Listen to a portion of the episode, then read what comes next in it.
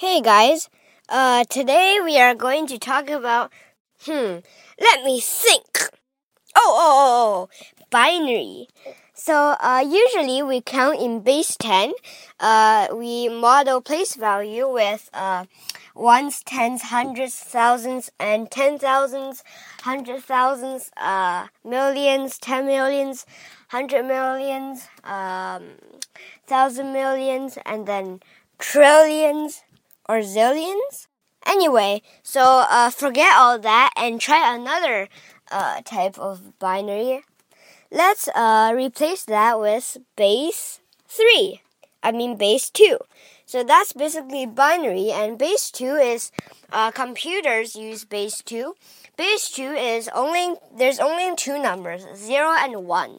So if you count your hands in binary, you should uh, write a little number at the tips of your fingers and write 1, 2, 4, 8, 16.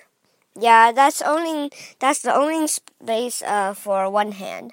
So you go thumb, that's one, and then uh, index finger, or uh, the okay, whatever. You just uh, number. Let's uh, make little codes for the numbers. I mean fingers. Uh, the thumb is one, and then the next one uh, if you use your right hand, you go left and go one, two, three, four, five. So the number one is just one. And the number two is two. And the number three is two and one because one plus two is three, is three. And number four is uh, um, the third finger, which is uh, code three. But I suggest you not to do that because if you do that, you're swearing. And then uh, um, number five, I believe, is one and three. And then number six is two and three. And num I mean I mean I mean not number two is two and three is number uh oh whatever it's number six I think. And number seven is one, two, three. Uh I mean one, two, three. Yeah. Which, uh, I mean, seven is one, two, three because one plus two plus. I mean, one, two, three because uh, one, two, four. One plus two plus four is seven. Whatever. Sorry. And you could try keep counting. It's really fun. I've counted to 31 before. And if you added another hand, you can count to 1027. I've counted that much before, believe it or not. Believe it or believe it or not. I've counted 1027 numbers or sheep or cheese or grapes or bananas, whatever.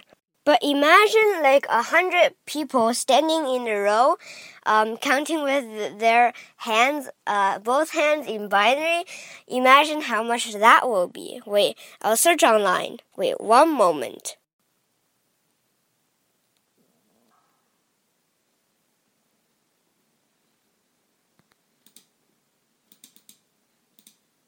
One moment.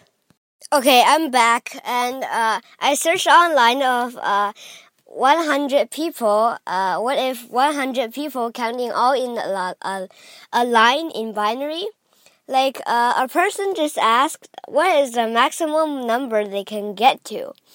And uh, this answer was one. well, each one of the people you can count uh, as far as they want. For instance, I could count whatever a number and then as far as I like. But if the hundred people use both hands, then they will count two to the a thousandths minus one, which is uh take a deep breath.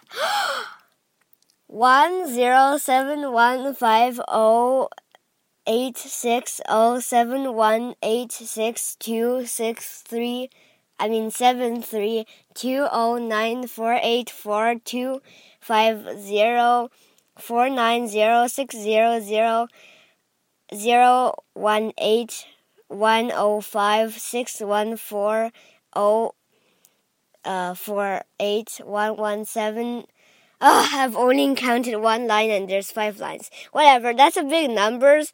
And, uh, yeah. Well, imagine if, uh, one zillion people counted in a line and, uh, okay, so that's basically binary. And, uh, if it's base 3, which is another binary, computers don't use that, is 1, 2, 3, uh, 6, 9, whatever. Uh, that's how you count your hands in base 2, and bye bye!